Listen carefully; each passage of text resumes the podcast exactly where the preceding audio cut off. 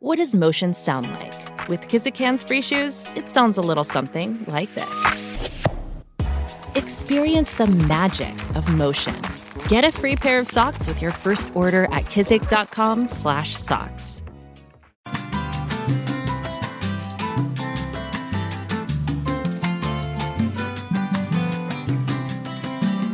Hola señoras y señores, buenos días, buenas tardes y buenas noches. Bienvenidos a Críticas con Café. Qué bueno que estén con nosotros hoy lunes, lunes 30 de enero de 2022. Se fue enero, papá. ¿Se fue ya? Se fue enero. Mayra, ¿cómo estás?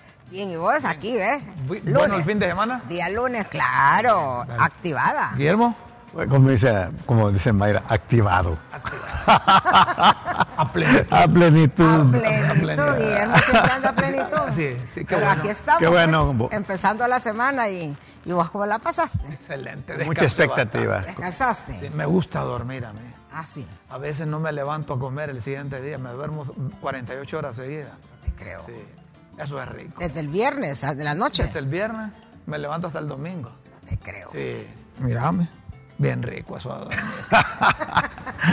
Ni te comer. Si descansas bastante y bebes bastante agua, Es importante eso.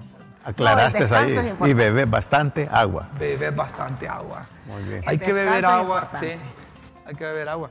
Porque miren, y hay que beber buen agua. Porque el 90% o un poco más del agua que consumimos los hondureños está. Entonces hay Ah. que prestarle atención al agua que consume. Y reparen esas aguas embotelladas, que el hecho que vienen embotelladas no significa que reúne todos los Ah, requisitos. ¿verdad? correcto. Sí. Los requisitos. Agüita rica es la que nos trae Doña Chila. Adelante, Ah, esa Doña sí. Chila. A mí me Agüita trae con café. A mí con café. Decir que nosotros nos garantizamos que el café que prepara Doña Chila venga con el agua.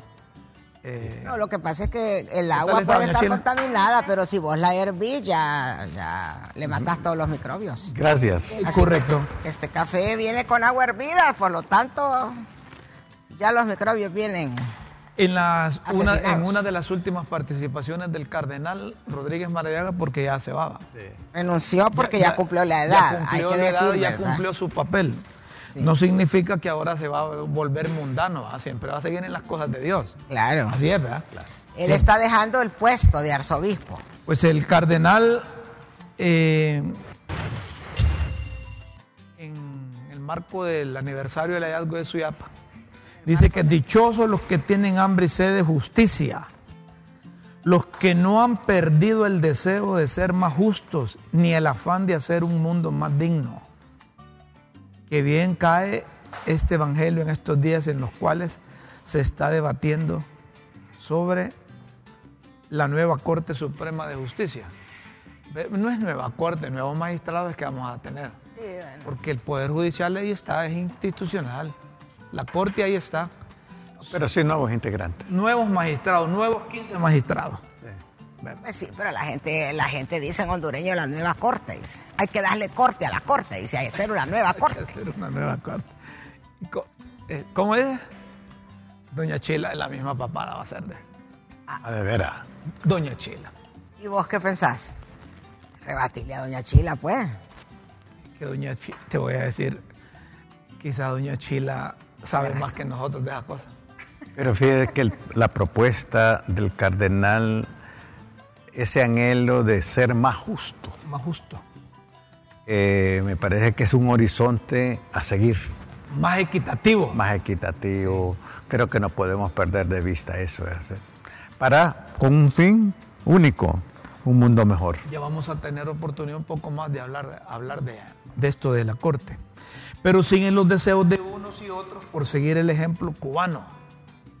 Para conmemorar un aniversario del nacimiento de José Martí, se congregaron muchos en la plaza que lleva su nombre aquí en, en Tegucigalpa. Miren cómo es, ¿va?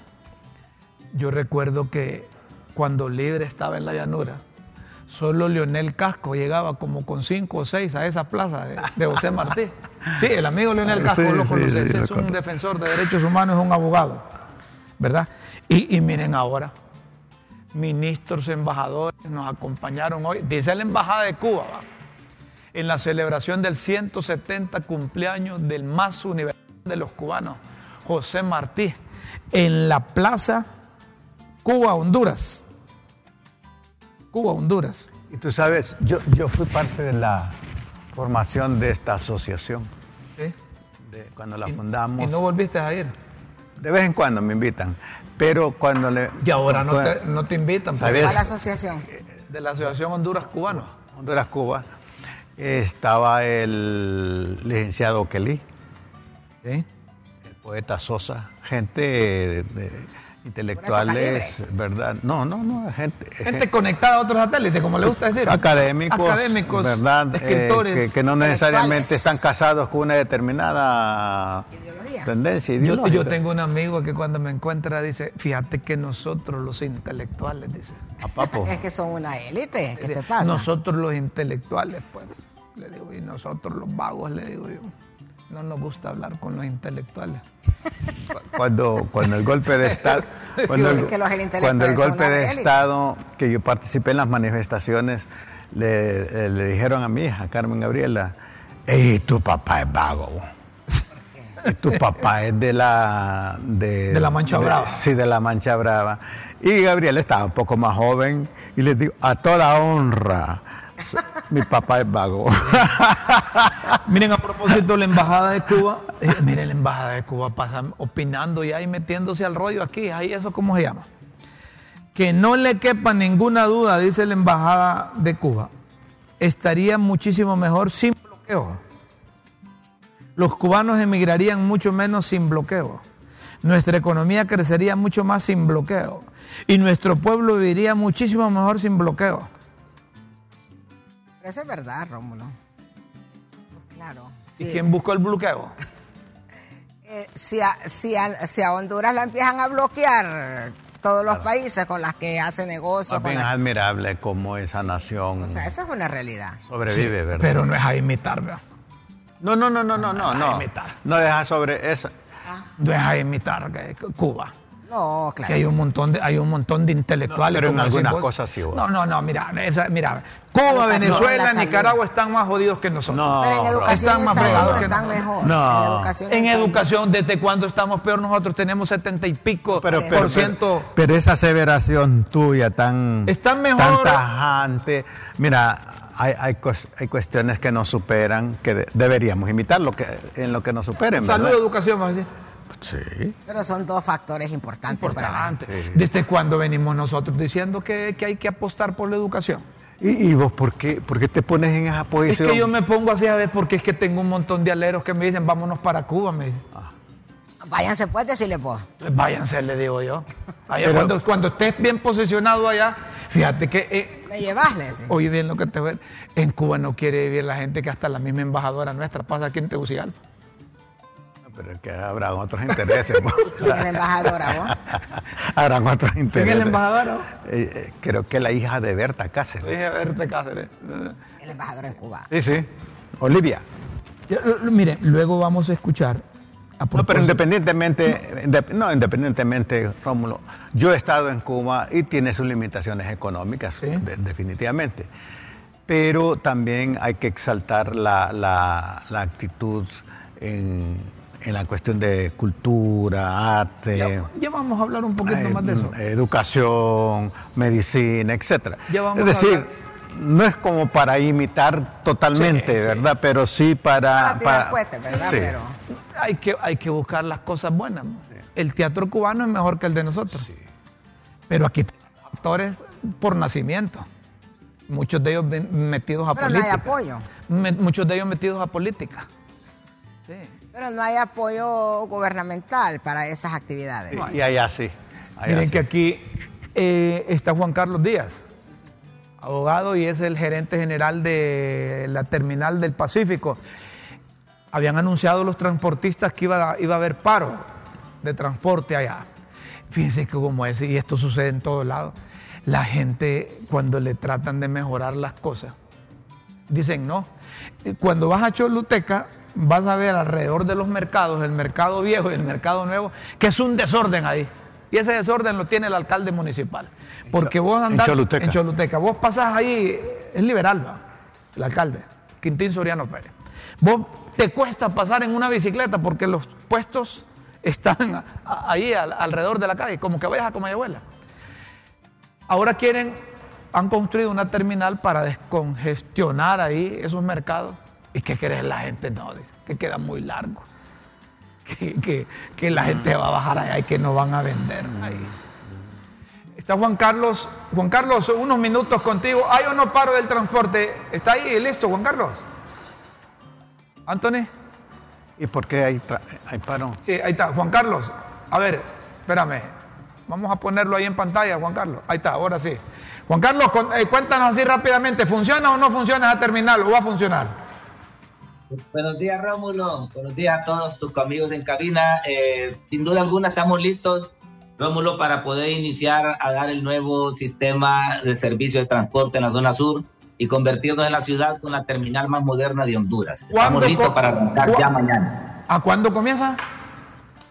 Bueno, eh, de acuerdo a la ordenanza municipal, deberá estar todo el transporte ubicado en la terminal a partir del día 9 de febrero. 9 de febrero. A ver, ¿y por qué los transportistas no quieren llegar ni los vendedores de los mercados ahí?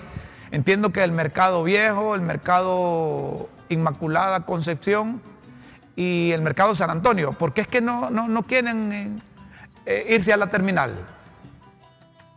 Eh, bueno, Rómulo, nosotros no hemos entendido todavía, no hemos terminado de entender o no queremos entender el por qué no quiere irse a algún sector de transporte. Sin duda alguna, el tema es de que después de tantos años en que ellos han caminado en el desorden, en la falta de pago, en la falta de impuestos, en la falta, en la falta de todo esto, eh, hoy que la terminal va a arrancar y va a operar, eh, ellos tendrán controles de salida, tendrán eh, sus controles ah. en los precios, tendrán que tratar mejor la gente. ese, es el, ese es el problema, ese es el problema. Cuando, cuando están al su albedrío, todos fácilmente operan y, nadie los controla. Pero si ya van a ser objetos de control ahí, eso es lo que no quieren. Y, hay que interpretarlo así. La gente cuando lo tratan de organizar, ¿cómo decía Paul? La costumbre, ¿cómo es? La ley de la costumbre, es decir, la costumbre se vuelve ley. Se vuelve ley. Entonces, como no acostumbran a pagar no, impuestos a la alcaldía, impuestos sobre la renta, eh, eh, entonces pegan el grito al cielo y claro, ellos cuidan sus intereses también. es que la tendencia del ser humano es al desorden no al orden. Entonces, es de felicitar esta visión que, tengan. Llamarlos al orden. que llamarlos no, no, no, no, no, de veras, que no se puede progresar sin el orden, no, se puede progresar en el caos, pues. Entonces me parece que el trabajo que están haciendo ellos es, es loable. No se puede progresar en el caos. No, y estamos en un gran caos aquí. Y eso es en general. Por eso el método para el conocimiento es un proceso, un camino a seguir y no siempre nos gusta el camino a seguir, sino lo, lo que yo creo y pienso. Juan Carlos, si, se trata de organizar, si se trata de mejorar, si se trata de mejor infraestructura, mejor seguridad para los usuarios del transporte, cuenten con el apoyo de nosotros. Por supuesto, por supuesto. Y les felicitamos, Juan Carlos, porque este país solo va a progresar si hay orden, si hay caos, ¿no? Correcto. Finalmente, Juan Carlos. Es correcto, Rómulo. Tú eres del sur también y sabes que la ciudad lo ocupaba. Este fue un proyecto, sin duda alguna, de la corporación municipal. No es un proyecto que nosotros nos inventamos, Rómulo, como, como alguno de los transportistas anda diciendo. No. La corporación municipal tuvo a bien apegarse a los decretos para poder hacer estas alianzas con la empresa privada y de ahí poder entonces encontrar un proyecto de esta magnitud que tenemos hoy y que si la ciudadanía está totalmente de acuerdo, Rómulo, eso es importante mencionar, la ciudadanía está totalmente de acuerdo, los transportistas, un grupo del transporte, un sector de transporte, es el que no quiere trasladarse para evitar que puedan tener control y puedan hacer las cosas bien y obligarlos a tratar a la ciudadanía de la manera que la ciudadanía se la merece.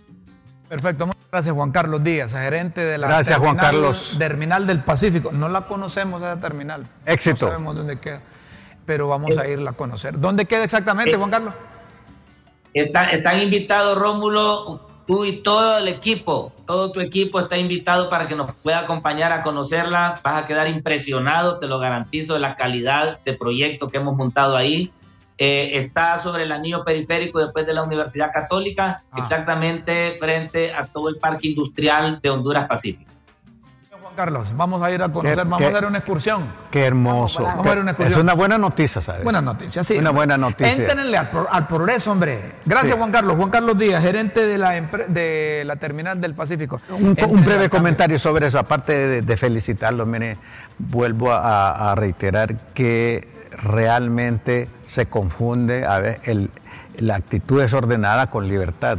Y la libertad es un concepto maravilloso que es la autodeterminación producto de la razón y la responsabilidad. ¿Ves, que, ¿Verdad? ves por qué cuando yo, cuando yo sea grande Bueno, te invito. quiero ser, quiero vos? Hoy va a hablar la presidenta de la República. Así dijo que va a dar el informe. Hoy va a dar un informe Porque a vos, vos estabas Sí, vos- enseñando allí una, una hoja en blanco que decías que ese era el informe. él. No, enseñando. Mira, Rómulo me dice, este es el primer año de gobierno de doña Xiomara. Y, Y solo me mandó con una firma, un papel en blanco. Está Es mal-. No, pero si vos fueras presidenta de la República, Ay, señor. pa- partiendo de ahí, hipotéticamente, claro, vos vas a ser presidenta de Centroamérica, ¿no? de Honduras. Eh, ¿Qué, qué te- qué- qué resaltaría este primer año? Ay, Dios mío. Me la pusiste difícil. El- Quédate como los alumnos en la escuela que quedan viendo para arriba y parpadeando como sapo en tomatera. música. ¿Qué resaltaría yo del primer año? Yo creo que haberse mantenido en el poder es un logro. Bastante. Bastante. ah, ah, Qué interesante. bastante. Claro. Está bien. claro. ¿y para vos? Porque yo te voy a decir una cosa, porque obtener el poder puede ser relativamente fácil, mantenerse, en él De acuerdo. no es tan fácil. Correcto. Mantener un poco de orden, porque como sea, ingobernabilidad todavía no hay.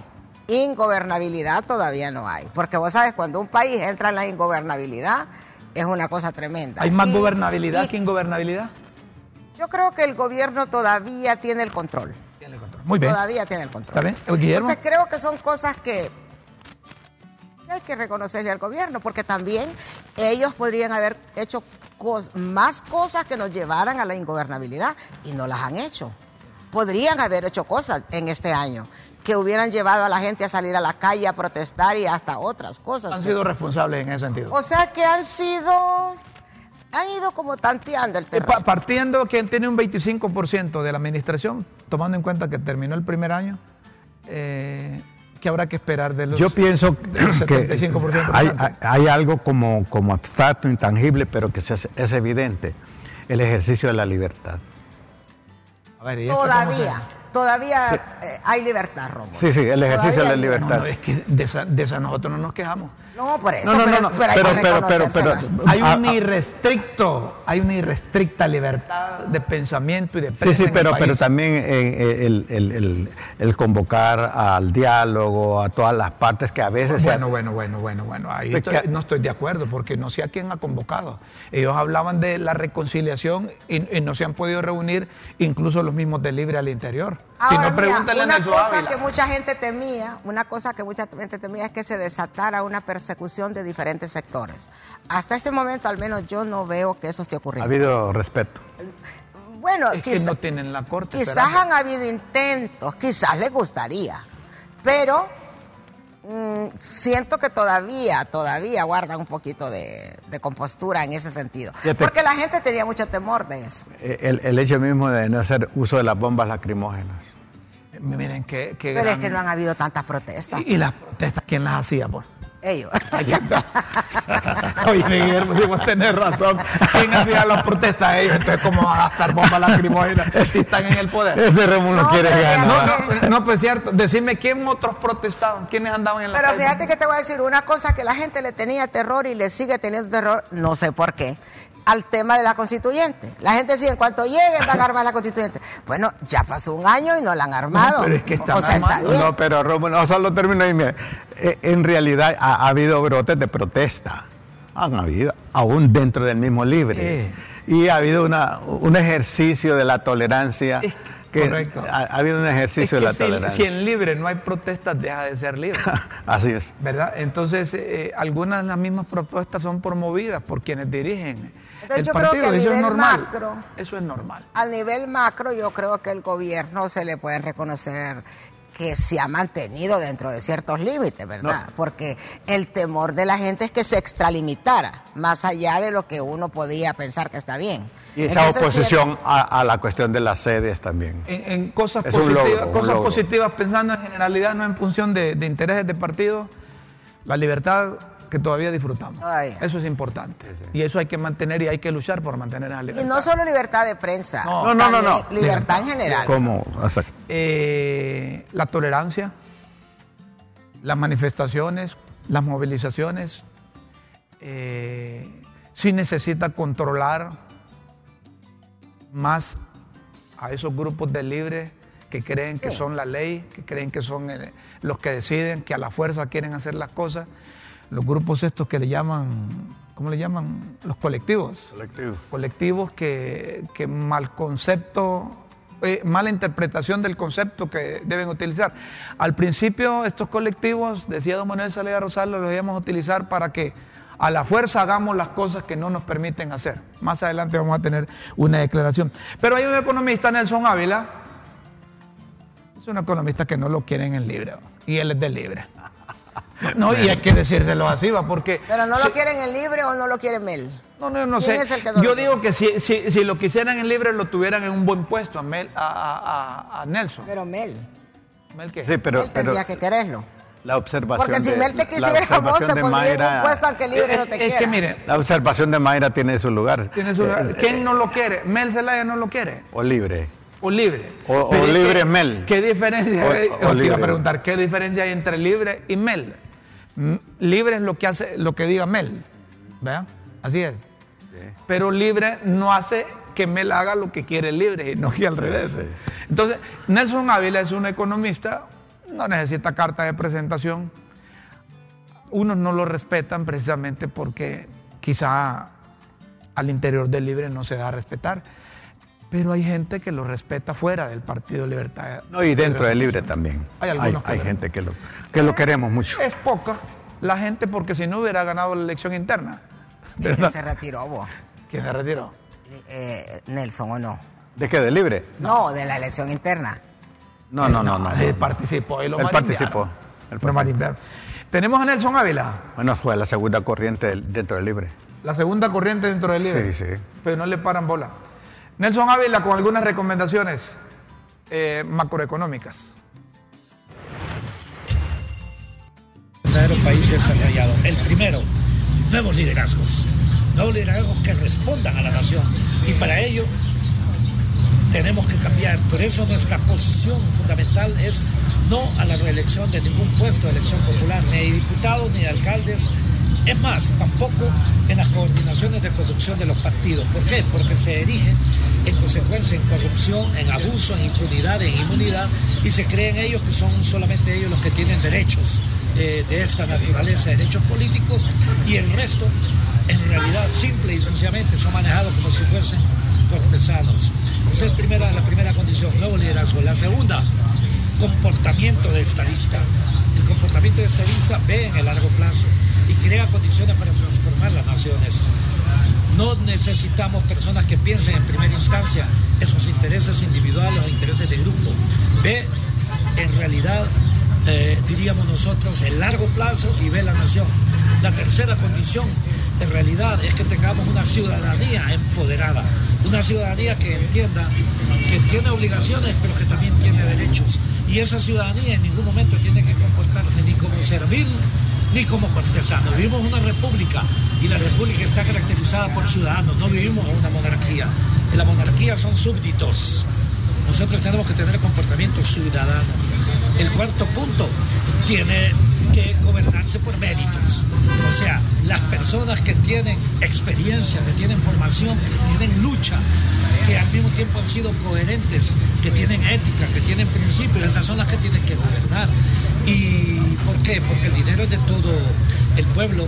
El dinero no es de un partido que gobierna o de simple y sencillamente un pequeño grupo que es el que toma las decisiones. En realidad, así es, se trata de toda esa acción. El, quinto punto eh, se relaciona con la necesidad de tener un verdadero plan de nación y un plan de... Bueno, es lo que dice el economista Nelson Ávila, ¿verdad? Eh, hay economistas eh, excelentes, prácticos y teóricos. Hay unos que son bastante teóricos. Hay unos que les prestan atención y hay otros que no les paran bola. ¿Verdad? Yo creo que debe haber. A una- los economistas en general no les paran bola porque eh, las personas, los políticos, pues sienten que es mucha teoría. Y entonces toda esa teoría, porque la verdad es que son teorías económicas las que ellos exponen, ¿verdad? Pero te voy a decir, aquí en Honduras hay teorías económicas que no funcionan, porque el mercado determina muchas cosas. Entonces yo creo que no les hacen mucho caso. Es, es lo que hablábamos antes de entrar al programa. Miren, el problema es cuando a la gente le dicen, mire, la pobreza nuestra va más allá del 70%. La gente no tiene que comer. Estamos siendo más hondureños que lo que producimos, pero nadie tiene el valor de, de buscar un mecanismo para frenar Yo esa creo que en cualquier disciplina eh, la consistencia teórica es clave para que haya una consistencia práctica. Eh, Debe haber un equilibrio entre eh, la fuerza teórica y la fuerza práctica. Porque si uno se va solo a, lo- a la, a la práctica sin una fundamentación teórica, se vuelve fanático. No, pero fíjense que, por ejemplo, una cosa que a mí siempre me ha llamado la atención como periodista es que aquí hay un gran foro para hablar de la pobreza. ¿Y dónde lo hacen? En un gran hotel con arañas de cristal, con aquellos banquetes. ¿Sí o no? comiendo. Con aquellos banquetes con caviar, de comida. Sí. Entonces yo digo, en verdad, eh, eh, todo esto es mucha retórica, ¿me entiendes? La gente necesita ah, decisiones prácticas, ya. ¿Qué voy a hacer ya? ¿Cuál es la decisión práctica? Yo, que yo estoy espera- de acuerdo. ¿Cuál es la decisión práctica que espera un productor? Claro. Que el gobierno o alguna organización privada o ayuda internacional le facilite fertilizantes, O medios de producción y tenga un buen mercado a su producto. Eso es lo así sencillo, Se demanda que, que una teoría funcione. así, que sea funcional. Sí, eh, Nosotros no hacemos absolutamente nada con estarle regalando comida a la gente. No. nada. Y suena grosero, ¿va? Porque cuando le, dan- le quitan el hambre a uno hay que ser agradecido. Pero el, los gobiernos no deben estar para estar quitando el hambre. Ni el gobierno debe estar para eh, eh, buscar hacer negocios. Que los cercanos colaboradores de un presidente eh, busquen los mejores negocios. Los gobiernos deben, estar, deben ser funcionales para que garanticen al sector privado seguridad jurídica y que le permitan a un inversionista que viene, que tiene garantías que va a recuperar lo que invierte. eh, los gobiernos deben crear las condiciones para que se genere el empleo, para que la prosperidad llegue. Debe crear el marco legal y las condiciones que hagan eso posible. No es que el gobierno se va a poner a crear empleo, porque no es el trabajo del gobierno, pero sí crear condiciones favorables a la inversión garantizar las inversiones, Eh, el sistema de créditos, por ejemplo, el financiamiento es muy importante para el tema de los negocios. Yo, yo pienso que una, que una teoría sin práctica es escapismo. Va uno para arriba. Pero también una práctica sin una teoría consistente es fanatismo. Entonces yo creo que necesitamos hacer un equilibrio ahí. Sí, pero No, la, pero gente lo que- Funcional. la gente lo que necesita es satisfacer su necesidad primaria y que aprenda a autosatisfacer esa necesidad primaria, no seguir aumentando el paternalismo Por supuesto. gubernamental. Eh, vos decías que Mel eh, Es libre. no, no se le ha quitado la intención esa ¿va? de la constituyente. Yo creo que no, lo que pasa es que yo pienso que Mel aprendió la lección. Pero Mel aquí dijo en el programa, Que digo, no hay miren, condiciones, dice. no hay condiciones Bueno, ¿por qué? Pero ¿por qué dice que no hay condiciones? Porque aprendió la lección, creo yo. Entonces ahora en esta vez él quiere la constituyente, yo estoy segura Hay que, que la quiere. Pero, pero está buscando la manera de cómo la logra, no como la vez pasada que era por sus pistolas. Hoy no, hoy, hoy él quiere Y ver. cuando Mel Zelaya- le re- recuerdan a don Manuel Zelaya Rosales, que es coordinador vea, del Partido Libertad y Refundación, principal asesor de la presidenta. A veces queda cuidando la pulpería cuando se va la mandataria. Cuando Manuel Zelaya Rosales le- se le recuerda por lo que decía durante la campaña, eh, hay que tener miedo, hay que replegarse, hay que organizarse o hay que seguirle el fuego al partido de gobierno. Esto es lo que decía don Manuel Zelaya Rosales. Antes. La Asamblea Nacional Constituyente es el proyecto de la salvación de Honduras. No lo vamos a hacer desde la llanura. Es mentira. No tenemos la capacidad de doblarle la mano al Congreso, de doblarle la mano a los militares, de doblarle la mano a los gringos. La única forma es ganar las elecciones y los comandos insurreccionales tomar el poder y convocar la Asamblea Nacional Constituyente. Ese es el camino. La Asamblea Nacional Constituyente es el proyecto de la salvación de Honduras. No lo vamos a... Pero fíjate bien lo que dice él, hay que aprender a leer. Él dice, no le podemos doblar la mano a los, a los brazos a los militares, no le podemos doblar los brazos a los gringos, no le ¿Qué te dice Pero eso? él- que él eso- está claro como el asunto. pues. Es- Entonces quiere buscarla, pero necesita Y él lo está diciendo cuando estaba en la llanura. el cabildeo. Ya hoy no. Pero ahora ya no está en la llanura. Ahora dicen no hay condiciones. Hasta en- no hay condiciones. ¿Por qué no hay condiciones? ¿Y cuándo Porque van a- ya aprendió. Pero cuando vienen, ¿cuándo serán las condiciones?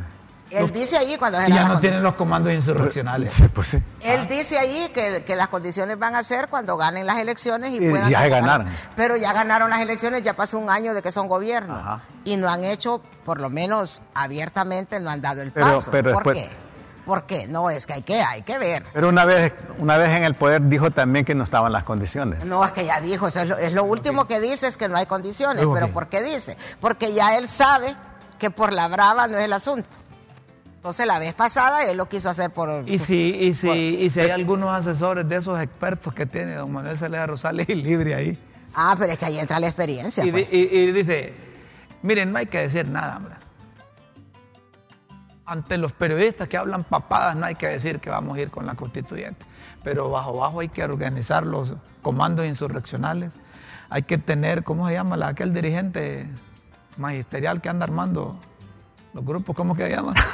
Edwin, Edwin, algo así. No, no, no. Pero es que mira, es Hay que, un dirigente magisterial que es el que carga con la, con la constituyente, ¿cómo se llama? Que pero es que. Mel ya aprendió Ah, hasta eh. dónde puedes tirar la cuerda, Rómulo. Él ya sabe hasta dónde puedes tirar la cuerda. Entonces él, él lo quiere hacer. Yo no, yo no dudo que él Que lo quiere que- hacer. que quisiera una constituyente. Claro, pero él ya sabe que si estira mucho la cuerda, él ya ¿Y sabe. lo será que que pasó. las condiciones ahora no están dadas, pero pueden estar dadas después que se elija la Corte Suprema? No, tampoco, porque es que la constituyente pasa por el Congreso. Y en el Congreso no hay condiciones. Y ahorita, ahorita, si someten eso a consideración, No pasa. pues. no pasa, de la mayoría del pueblo hondureño. No pa- y, y- y eso no va a cambiar en estos cuatro Sí, años. no, no. Porque ya el Congreso está constituido. Entonces Mel sabe que el Congreso es la vía. La vez pasada él lo quiso hacer fuera del Congreso, por sus propias pistolas. Y ya ve lo que pasó. Entonces ahora sabe que la vía es el Congreso. Como sabe que la vía es el Congreso, sabe que no hay Pero condiciones. con la Congreso. capacidad que tiene Mel de negociación. Ah, bueno, pero entonces es negociado el asunto. Sí, pero no, a puede. él- miren, una cosa es que ahí en el Congreso puedan decidir algunos diputados que con el tilín, tilín, como decís vos. Pero otra cosa es la voluntad del electorado, la voluntad de la gente. Los de Libre, los que están en el gobierno, quisieran una constituyente para no abandonar ese empleo en condición de funcionario. Sí, pero no tiene mayoría Pero en no, el no hay una mayoría. Acuérdense que hubo un montón de hondureños que fueron a votar más en contra que a favor. Sí, así es, ¿va? Más en contra que a favor. Miren ustedes, deben prestarle atención los de la policía. Eh, tomamos de, de- de- de la sección pasó ahí. 10 de, de- de deportes del colega de Diario El Heraldo. Eh, Porque miren que hay una, hay una policía. Miren la forma de, de registrar de esta policía. Bueno, Miren, Registrando, pues. está registrando, pero está tocándole los pezones, la- la- las chiches, como dicen, hombre. Pero te registran así te tocan. Sí, no, hombre, pero eso ya, eso, eso no es un abuso, eso. Lo que pasa es que en el momento que le tomaron la foto tenía las manos ahí, pero así te registran, te tocan todo. Es decir, Nada más que no, la- no es que la mano se queda aquí. Lo Ah, que pasa es que la foto fue captada en ese momento. Ajá, y no pero- que te toca todo. es decir, que la foto fue tarde. pero miro la muchacha ahí no tan conforme o es satisfacción o como es Mayra. eh, sí, Tranquila está. sí. La están registrando. Diga, dice. ¿Es, es normal esa cosa? Es que cuando te registran, vos nunca te han registrado. No. Así te registran. No, pero las la, las Yo chiches sí no te las registran, ¿va? Yo sí he registrado. No, y a mí no me tocan las chiches cuando me registran. vos. Te tocan así. Es que no es que te tocan la chicha, sino que te tocan así. Y Claro, es que mira qué, la coincidencia que dos mujeres así en la misma Porque las mujeres, porque eso sí, a las mujeres las registran mujeres y a los hombres. Pero si fuera un hombre que hiciera eso, sería, Uh. sería Ah, sería un escándalo, pero por eso, por eso en los registros, a las mujeres las registran mujeres y a los hombres los registran hombres, para evitar cualquier ahí situación. Pero Entonces- ahora con los otros, Le levantó No, la no, no, no veo bien eso. Tienen que reparar, hombre, tienen que ver. Si ahora hay detectores de cosas ahí. Ah, que bueno, te eso sí, que la policía debería tener mejor el Y, detector. y ahí ¿verdad? tienen, ahí tienen para si anda a pichinga el cliente o la cliente, ahí El no lo dejan de metales. Pero eso de estar trasteando ahí. Yo voy con mi esposa y veo una policía. ¡Ey, ey, ey! ¿Qué es eso? Me deja estarme tocando la mujer, hombre. ¿Ah? Ni, Ni- yo ni- la toco así. de- de- ahí está Entonces la porque- mujer iba a decir, tócame para que este aprenda. Sí. Es que vos decís que ni vos le ibas a decir que ni vos la tocas así. Esta Mayra es está completa. completa. Es completa. Sí, él dice, a confesión de parte, ¿verdad? A Yo, confesión yo creí que me ibas a decir, mira Rómulo, a mí no me gusta el fútbol, pero por esas tocadas voy a ir seguida al estadio. Entonces vos decís, ni yo la toco así, dice él. Entonces, ¿qué va a decir la mujer? Eh. Bueno, que me toquen aquí para que... Señoras y señores, hora de las pildoritas de la tribuna aquí en Qué Críticas rápido con Café. bajo las píldoras, que ahora es ya.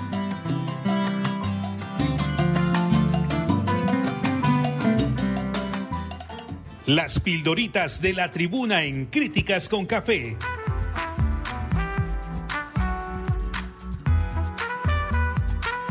Textos que enseñan y orientan a quienes quieren aprender. Corte, quieren, mandan a decir la preocupada comunidad internacional una corte independiente. Esa es la aspiración y lo que ha sonado fuerte en la opinión pública. Independiente. Y no hay quien no diga y repita hasta más no poder que la quieren independiente. Solo que habría que aclarar independiente de qué. Macho, para consumo público no hay quien no ponga un Twitter exigiendo que la quieren independiente, aunque ya en las negociaciones privadas cada bancada se tranca en que este macho es mi mula. Eh, Es cierto, una cosa lo dicen en público y otra cosa privada, ¿verdad? Evaluadores, ¿ustedes creen que en el proceso de nominación no prevalecieron intereses entre los evaluadores, tanto ideológicos como políticos? También, también es cierto. Estándares. Menos mal que las visitas de afuera dijeron que eso cumplía con los estándares internacionales. ¿Cuáles estándares internacionales?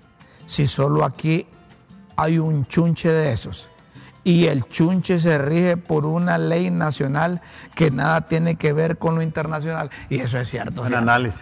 E- Eso es cierto, porque la gente dice, mire que cumpla con los estándares internacionales, que esa junta nominadora, y solo a, a- a nivel de Honduras existe esa junta nominadora. Eh, tiene razón quien hace las pildoritas metiendo eso de chunche. Se juega. Es que el concepto de chunche, el término chunche, se aplica para muchas cosas. para muchas cosas. Se juega y ahora en el estira y encoge en el Congreso Nacional no creen que lo que se juega en las negociaciones sean intereses políticos de cada cual. Hombre, obvio. ¿Ah? Si cada quien al agua su propio molino. Claro. Cada quien quisiera tener una corte nacionalista, una corte de liberales, una corte de libre. Veedores. Menos mal que para cerciorarse que nada de eso ocurra, aquí hay veedores de adentro y de afuera. Y miren el sacrificio que hacen unos peruanos de estar en Tegucigalpa cuando se les está incendiando el país. Es cierto. Qué sacrificio. Sacrificio entre comillas. Tilín, tilín. Talán, talán. Maribel ya denunció la múrmura de un tilín tilín. ¿Quiénes y de qué bancada serán los del tilín tilín? Eso se ha regado como pólvora. Y a ese secreto a voces. A papo. ¿Hay o no hay tilín tilín? ¿vos qué crees? Dime, ¿Vos? estas pildoritas están develando una realidad. Lo que dice la señora. Ahí tilín, tilín, entonces. Sería irresponsable si Maribel se tirara sin paracaídas. Sería muy irresponsable afirmar algo que, que no es. Perde- ella perdería más. Es que miren, mejor pidamos las pildoritas y luego seguimos aquí en Críticas con Café. Los esperamos en una próxima emisión de Las Pildoritas de la Tribuna en Críticas con Café. Todo por Honduras. Es que, es que miren que con, doña Maribel se quedaron callados los del Partido Salvador de Honduras con aquel decreto de la impunidad que, que que emitieron y que dejaron libre a un montón que tenían delitos comunes y que todavía está pendiente un recurso de inconstitucional que presentó aquella fuerza porque le llegaron con un mamotreto ahí para dejar libre a alguien y ella no estaba segura. Entonces por eso presentó un, un recurso de inconstitucionalidad sobre esa ley, pero no le ha salido. Entonces ahí tienen el mamo aquel, pero ahí sacaron a un montón y ahí se quedaron callados. Cuando eligieron la Corte, pe- perdón, la Junta Directiva del Congreso, Partido Salvador de Honduras andaba en sus Esos son los del tilín, tilín, entonces. No, yo solo haciendo No, es la conducta de, de- Es una, una- una relación que hago, de hecho, nada más. Todo estaba bien cuando pusieron al señor Redondo, que ahora es Pando. Nadie dijo nada. Ahora es presidente de hecho, pero no de derecho, porque ella está ahí. Pero ni los cachurecos dijeron nada. Ni los liberales dijeron nada. Los, los- acordate que aquellos tenían 79 en una lista de libres del Partido Nacional y liberales que querían su propia junta directiva, que encabezaba Jorge Cáliz. Fue a que juramentó el secretario de gobernación que estaba saliendo. Quien hizo mal el mandado, aquel Leonel Ayala, ¿verdad? Que hizo mal la cosa. Pero como se rajó Calix, a la hora de la hora, Calix y compañía se echaron para atrás, pues. Porque dije, fueron a negociar con él. Firmaron un acuerdo. Este Rómulo. Pero sí, eso es público, pues, de que ellos después que no, que está bien. Entonces quedó redondo, pues. Empezó mal, pa. ¿Ah? Se empezó mal definitivamente. Claro, es que eso empezó mal desde el primer día, pues. Entonces, pero nadie quiere arreglar esa cosa. ¿Para vos es legal o no es legal la junta directiva? No, es que no es legal, pues No todos legal. sabemos que no es legal. ¿Para vos? No, no, no. No es legal, legal. para mí tampoco. Y para si- nosotros seguirá siendo ilegal, aunque... Y si no es legal, tampoco es legítima. No, por eso. Es- es- ahí ahí está, está tapando eso. Que ahora de hecho dicen que, que, que, como dicen las pildoritas, que la múrmura, que va a ser más caro el caldo que los frijoles y que va a ser más al daño, el perjuicio. No, es ilegal. Bien pueden todos los 128 diputados para llamarnos a tranquilidad y, y hacer un documento. Mire, por única vez metimos las patas, ahora legalizamos a Luis Redondo y compañía. De aquí para allá todo es legal. Eso deberían de, de- de establecer en, en el do- en un documento eh, especial, hombre. Ahí, con esas negociaciones de la Corte Suprema de Es Justicia. que ellos han legalizado a Redondo de manera tácita, ¿verdad? Sin decirlo. Porque llegan a las sesiones, porque le dicen señor presidente, porque se someten a, a- las directrices de él, pero hace falta el procedimiento. Eso es igualito que cuando una pareja convive pero no se ha casado. Pues sí, conviven, son parejas, están juntos, pero no tienen el documento firmado. Es lo mismo. Entonces, allí eh, eh, eh, Redondo pues está ejerciendo el cargo con la venia de todos, Rómulo, porque todos lo han avalado. Si no, si no eh, reconocieran a Redondo, no fueran al hemiciclo. Todos los Y 128 todos diputados. los días harían ahí protestas y levantarían las, las cacerolas y de todo, pero no lo hacen. No recibieran los cheques del Así salario. es, correcto, no ni los subsidios esos que les dieron. Ni Todo- 100 mil empiras de que- bono. Y al respecto, Beatriz se, se llamó al silencio, ¿no? ¿En cuál? No, no, Beatriz sigue, sigue. Beatriz, lo que pasa es que aquí ya no la. no, vos no me das esos tweets. Vos eras la que traía esos tweets.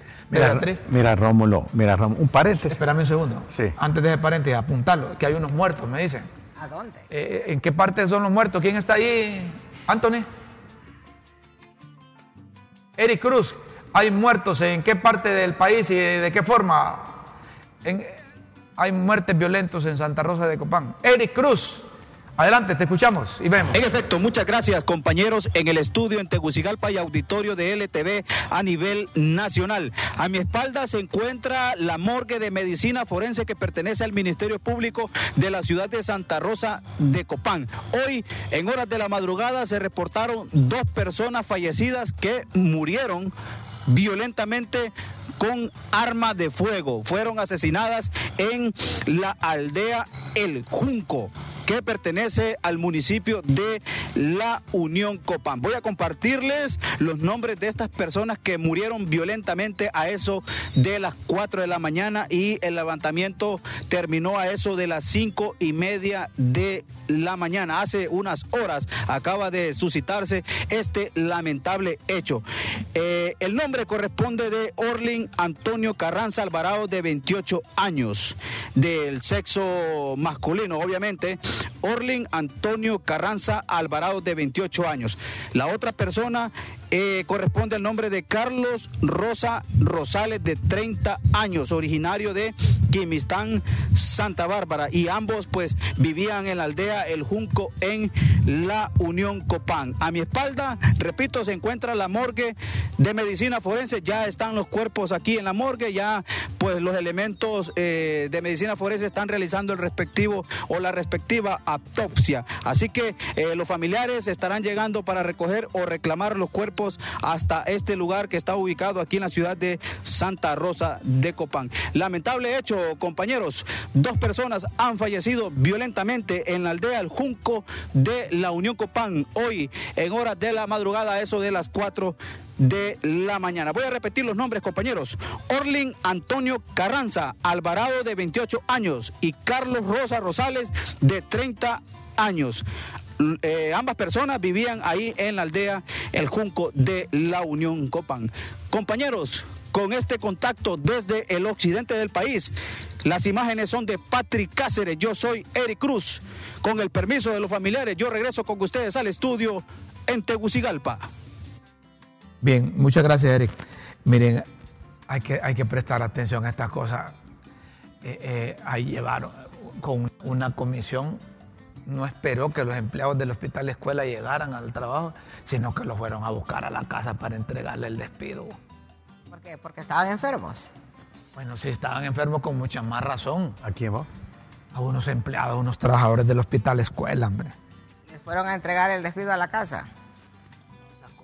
Por eso es que eh, alborotan a la gente. Y ahí en ese hospital escuela hay como no sé cuántos, siete, seis eh, sindicatos. Ahí.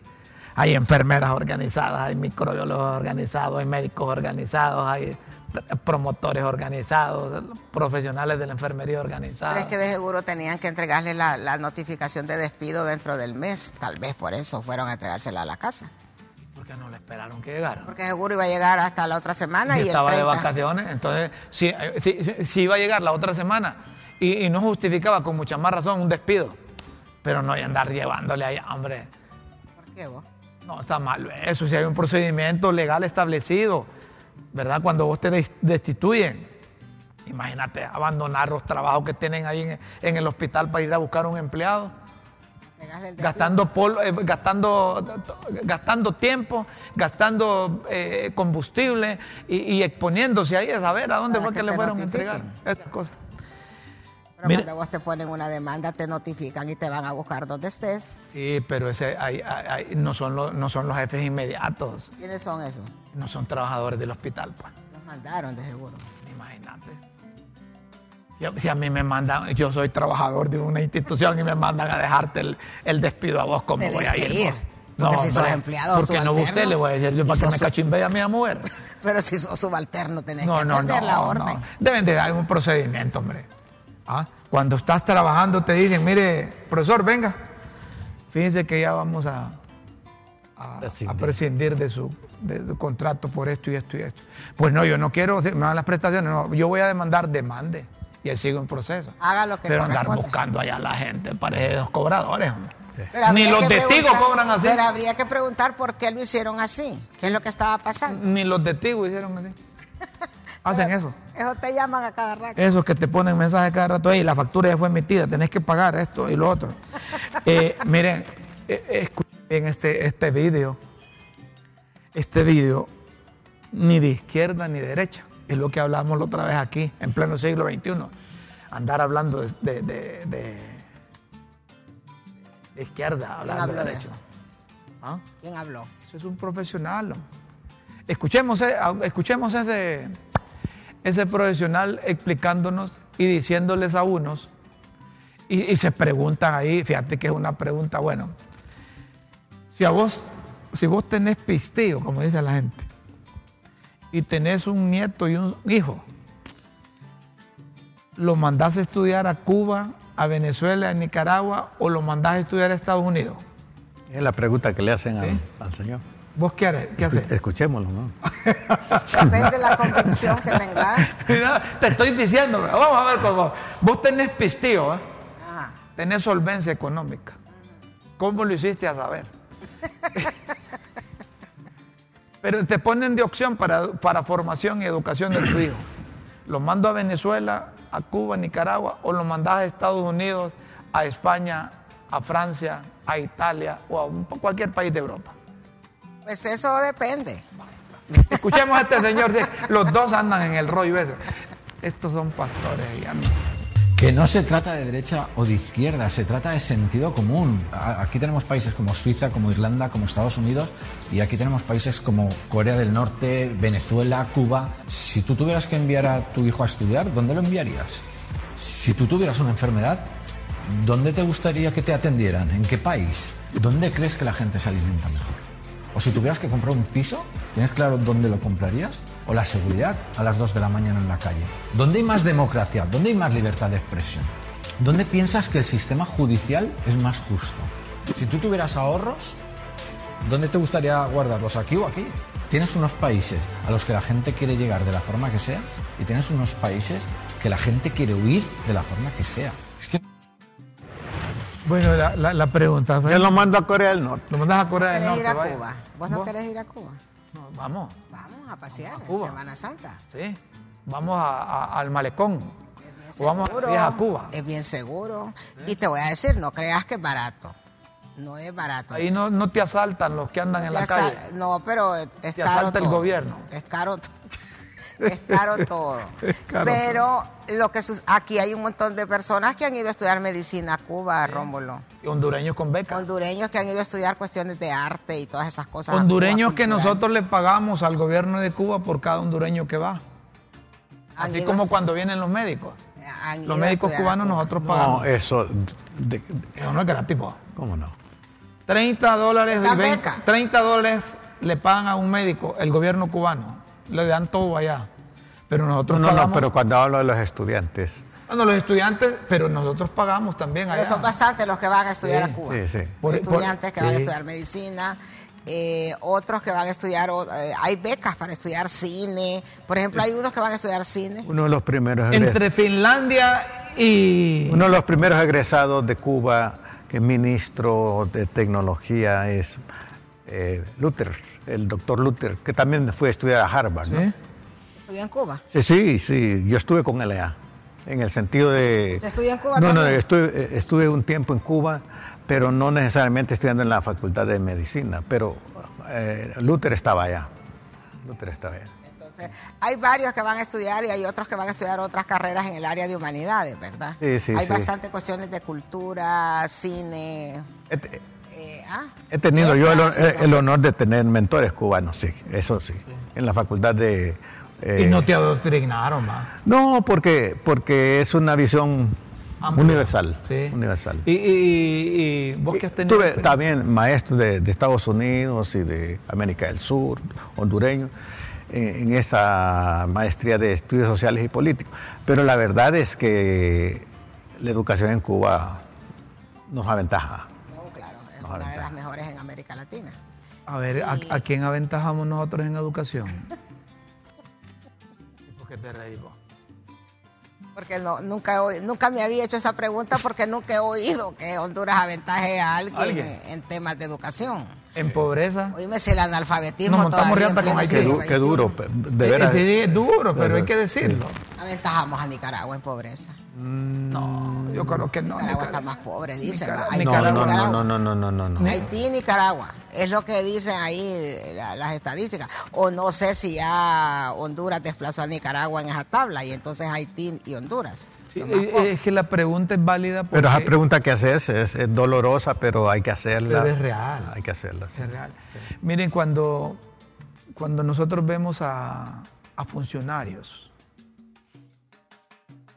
de esta o de otras administraciones mulgan ideológicamente con, con países que no están desarrollados, nos preguntamos por qué no mandan los hijos a estudiar ahí. pues. Pero fíjate, Rómulo, Los que hijos la, los tienen en las mejores universidades allá afuera. pero fíjate, Rómulo, que la Escuela de Medicina de Honduras es una de las más No, de prestigiadas en América Latina. De. Es más, aquí nadie va a estudiar medicina en Estados Unidos, un estudian médico aquí. hondureño Aquí y un médico cubano, yo voy con el hondureño. Se monta, es mejor médico. La el escuela la de, Universidad medicina, es porque dicen que es el único país donde los médicos practican en cadáveres de verdad. Eso es una de las cosas, aunque parezca mentira y, de- y den ganas de reírse. Porque aquí, en otros países, aprenden en muñecos y esas cosas, ¿verdad? Y aquí aprenden con todos los cadáveres que se quedan allí en el hospital escuela. Entonces, el, punto es que la escuela de medicina de Honduras sí tiene mucho, mucho prestigio. Y de hecho, yo creo que aparte de los que van a estudiar a Cuba, deben ser pocos los que quieren ir a estudiar medicina a otro país, ¿verdad? Eh, es igual que los que estudian derecho, tienen que estudiarlo acá porque aquí es donde van a ejercer y las leyes que tienen que aprender son las de aquí. Entonces estudian acá. O sea que hay, hay cosas, ¿verdad? En la educación. Yo, a mí me ponen un médico egresado de la Universidad Nacional Autónoma de Honduras y uno egresado de la Escuela Latinoamericana de Medicina. Yo prefiero al médico de Honduras. Y no por principios ideológicos, sino que por la formación. Por principio chauvinista. No, tampoco. Es por la formación. No, que no, tiene, mire, por la formación yo- que tiene. no, yo- yo- le doy mérito a los- nuestros médicos, pero Ahora. también doy mérito a los médicos cubanos. Yo conviví con ellos dos años en Olancho y, e hicieron maravillas ahí Bueno, para el es que una de las cosas que la gente, eh, porque hay que decir lo otro también, ¿verdad? Una de las cosas que la gente hondureña valora de los médicos cubanos es su sensibilidad, solidaridad. el, el, el- el Solidaridad. trato, Solidaridad. la, la soli- solidaridad que muestran con el paciente. Eso sí, ya no tenemos tiempo. Vamos a hablar vamos. mañana, si quieren, seguimos hablando de los médicos. Que tienen su, su- su valor Sí, porque sí, se sí. van a meter a zonas que los médicos nuestros no. Entonces la pregunta es, ¿qué limita a un médico o a un estudiante sacar medicina en la Universidad Nacional Autónoma de Honduras? ¿Y por qué prefiere irse a la universidad de allá a Cuba a sacar medicina? Son preguntas que las dejamos En el eh, aire. en el aire para que usted tenga sus propias respuestas. Aquí nos dicen que ya el tiempo terminó. Nos vamos. Qué rápido se va ahora vos el tiempo. Que vos que- perra para hablar. Y el Sí, otro yo casi también. ni hablo, vos. Nazi, nazi no habla, dice. Mira, Rómulo, y la hoy pro- vino toda una patriota. Mira, Rómulo, la prolongación de mi vida se llama Luciana. Luciana. Cumplió años ayer. Hombre. Mi nieta. Oye, qué barbaridad. Lucianita. Luciana. Un abrazo, mi Felicidades, tierna. Luciana. Un abrazo que abraza. Eres mis ojos allá, prolongado, mi corazón andando. Con plenitud, Luciana. ¿A dónde está? En, en, Allí en el latillo. ah, en el latido. ¿Y por qué no, no nos invitaste? Mira cómo sos. Luciana. Ahí no- hizo carneada, Y ni pastel trajo, ni un pedacito aunque fuera. pastelito. y Está entre todo. nosotros también Ara, anda en el país. Ara vive en Ara Estados también, Unidos y aquí nos está. está viendo. ¿Y Así que Ara, a bienvenida. Ara, hombre, que la queremos conocer? Yo no la conozco, pero, la conoces? pero se comunicó que anda aquí en Honduras. es Ara, una televidente. A nuestra. donde esté, con quien esté y como esté, véngase. Sí, sí, sí, sí. sí, Por sí. el cafecito no se preocupe. Aquí, aquí hay cafecito. Tenemos que irnos, señoras y señores. Vamos. Gracias por sintonizarnos. Los invitamos para mañana a las 9 de la mañana en LTV y Facebook Live. www.ltv.hn. Sí, amigo, gracias por estar con nosotros. Con Dios siempre en vuestras mentes y en nuestros mañana. corazones.